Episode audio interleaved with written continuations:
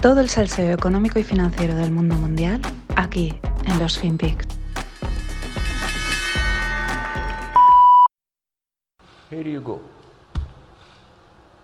Luckily, I am with a group here that are veterans of industry. When did we ever, or when did we so, have, when did we have seen in our life, at least in my 35 years in this business, and I don't want to say how many years you have had uh, yourself. When did we have a 50 or 47? Uh, I think it's not appearing properly, but it's $47 of refining margin. 650% change between March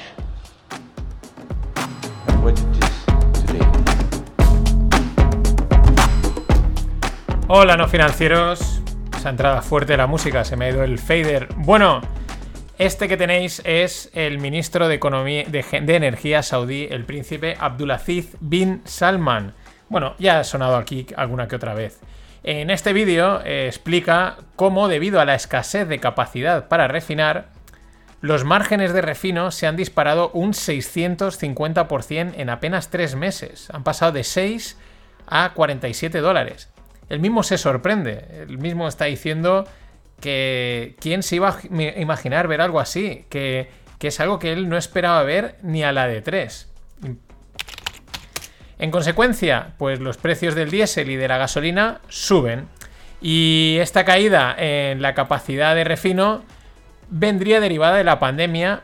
Evidentemente, sabemos que ahora el pifostio que hay en el mundo entre COVID por un lado, eh, confinamientos, la guerra, en la cadena logística es enorme, ¿no?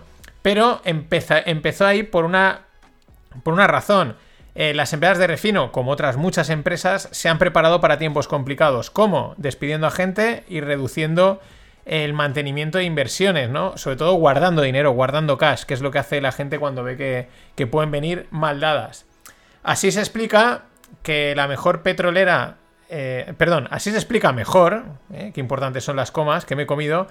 Así se explica mejor que la petrolera saudí Aramco, eh, que es justo la mayor empresa del mundo, presentase unos resultados del primer tre- trimestre espectaculares. Estos primeros tres meses ha ingresado, ojo, 39,47 billions. Billions, 39.470 millones de dólares en tres meses, frente a los 21,7 del año pasado.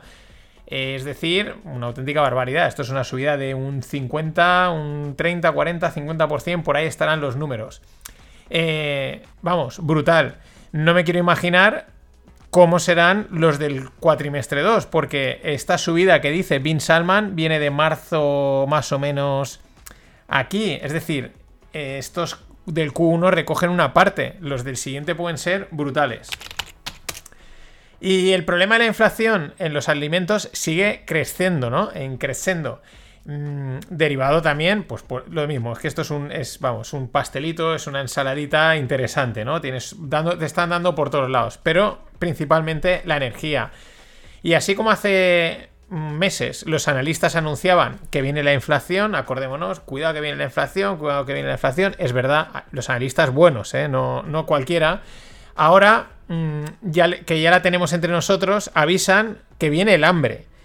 Eh, quizás suena exagerado y por eso utilizan la palabra crisis alimentaria, ¿no? Que suena como más, suave, más, como más eufemístico.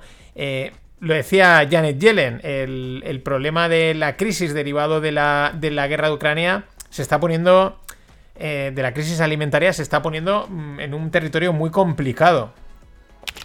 Claro, ¿cuál es el problema? Pues que la energía y la comida no se pueden imprimir. Claro, no, no es como el sistema financiero o los ingresos de las familias que les metes liquidez, es decir, pegas una pata adelante.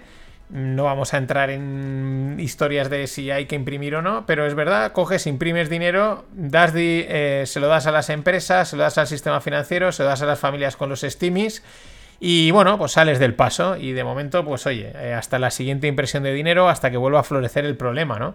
¿Qué pasa con la energía y la comida? Pues que requieren recursos y tiempo. Y conseguir los recursos, crearlos, pues como puede ser plantar los tomates, plantar el maíz, como puede ser extraer el petróleo, refinarlo, todas estas cosas, pues eh, requieren tiempo. Con lo cual lo que hace falta es tiempo. No basta con que le metas dinero, no, hace no basta con que ahora imprimas dinero, vayas a los agricultores, vayas a los productores de petróleo y digas, toma, dinero para que saques más. Dice, no, pero si es que necesito 3, 4, 5, 8 meses, 9 meses, tengo que reinvertir dinero en esto. En fin, un buen lío. De hecho, según el índice de la ONU para el precio de la comida, ya estamos por encima del pico que marcó la primavera árabe. En aquel entonces este índice llegó a 140 y estamos a 160. Y esto que nos suena así, mm, esta crisis alimentaria lejano, pues empiezan a verse algunos eh, efectos significativos y llamativos. A principios de mes, el primer ministro indio afirmaba que en estos tiempos eh, los granjeros de la India van a salir, van a dar un paso al frente para alimentar al mundo, ¿no? Y hace unos días, pues eh, la India imponía una restricción a la importación de trigo. Y es que India tiene pues, un peso muy importante en la producción mundial de trigo y de algunos granos. Os dejo en la newsletter un hilo de Aleisa Moros donde explica con algún que otro detalle más eh, toda esta historia de la India. Pero ya los efectos son significativos. El que decía que iba a alimentar a todos ahora se echa para atrás. Y por las informaciones, parece que la situación en países en desarrollo empieza a ser preocupante. Eh, por ejemplo, Sri Lanka está en bancarrota, eh, Senegal no tiene fuel para los aviones, Nigeria tampoco, en fin, un auténtico drama que luego eso se traduce, pues tarde pronto llega la comida. Ayer en el grupo de Telegram, en el uno de los dos que hay, está el de no financieros y el de Stones, en el de Stones, pues creo que Alejandro contaba eh, los problemas que están habiendo derivados de la lluvia en la zona de Bélgica y Holanda. Eso sí que está ahí al lado, amigos. Y claro, no solo países en desarrollo. Estados Unidos tiene escasez de baby fórmula. Mm, y Nestlé está enviando los suministros desde Holanda y Suiza. Si te preguntas qué es la baby fórmula, pues es, es un producto que, eh, vamos, que hace, pues es especial para los niños y que hace pues una sustitución de la leche humana, carne, bien, pues un potingue que se les da a los niños y que, bueno, pues, pues eso, por eso es baby fórmula, ¿no? Pero claro, estamos hablando de comida para niños. También parece ser que Estados Unidos había metido por ahí algún tipo de restricción, de, típico ponerte palos en tu propia rueda, ¿no? Pero ha tenido que salir Nestlé a tirar del carro desde aquí. En fin. Y en Asia, el tema es que en Asia ya sufrían con la escasez de comida antes de la invasión de Ucrania. Y ahora lo que ha pasado es que solo se ha agrandado el problema, con lo cual esto viene ya de un poquito más de lejos, ¿no? no cuando escarbas, mmm, sale, sale un poquito más.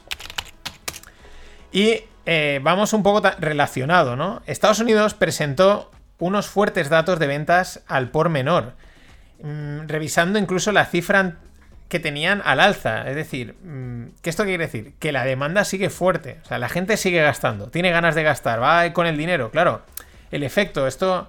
Eh, no me acuerdo ahora con quién lo hablaba por Twitter, creo que con Diego Parrilla, que es ya un habitual del Distonómica, ¿no? Y decía, yo no relaciono esto, dice, estoy intentando recuperar el tiempo de la pandemia, ¿no? Y creo que a nivel económico mm, puede estar pasando lo mismo. La gente sigue, o seguimos, eh, intentando recuperar ese tiempo, ¿no? ¿Cómo? Pues oye, gastando, saliendo, pasándolo bien, ¿no? La demanda sigue fuerte en Estados Unidos. Luego hay quien dice que si la ponemos en contexto, si la corregimos por tal, realmente no es tan fuerte. Ya sabemos, los, los segundos análisis más complejos. En cualquier caso, los datos eran fuertes.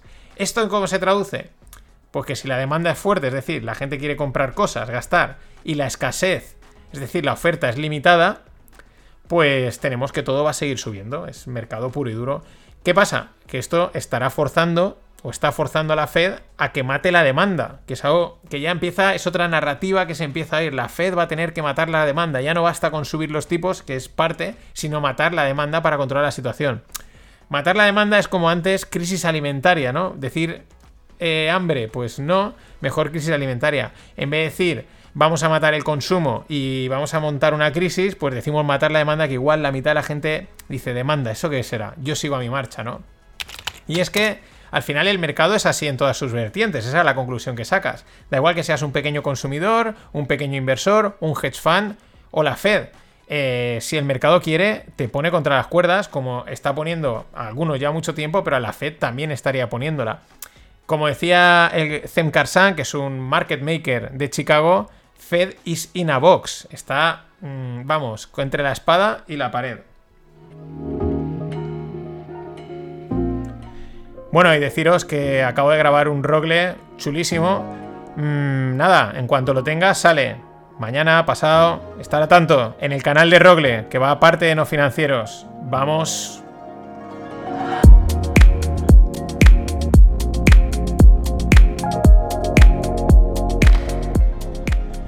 Y en la segunda parte de hoy, que muchas veces es techy, otras veces es trendy, otras veces es reflexivity, o la reflexión, ¿no? Pero sigo con el tema del hambre global, porque esto de la crisis, esto de la crisis alimentaria y el hecho de que, de que no paran de, avisar, hace que se me ponga la mosca detrás de la oreja. A ver, tenemos memoria de corto plazo. De uy, ¿cómo estoy? Tenemos memoria de corto plazo. Eh, la tecnología y el exceso de información hace que sea de ultra corto plazo, ¿vale? Estos son razones evolutivas, pero ya el flujo que tenemos de todo, de información, de impactos, de, etcétera, nos hace que ya la memoria piense en lo último que hicimos allí y el resto se olvide. Daros cuenta que realmente es duro, pero la, pandemia mm, casi se nos ha olvidado o parece lejana, ¿no? Empieza casi a difuminarse. Eh, yo ahora pensaba, digo, hace un año que no podía estar hasta más tarde de la una en la calle y y además todo el mundo obedecía sin inmutarse. Era como. Dice, pero eso ha pasado. Llegas a pensarlo, ¿no? Eh, realmente ha pasado. Estábamos así hace un año. Si eso fue hace un año, pero parece que fue hace mucho o ni siquiera sé si ha pasado. Y esto viene a raíz de lo que, de lo que he comentado antes, de la crisis alimentaria que algunos dirán hambruna. Me explico. Con el virus lo vimos lejano, allá en China, ¿no? Qué exagerados y luego ya sabemos lo que pasó.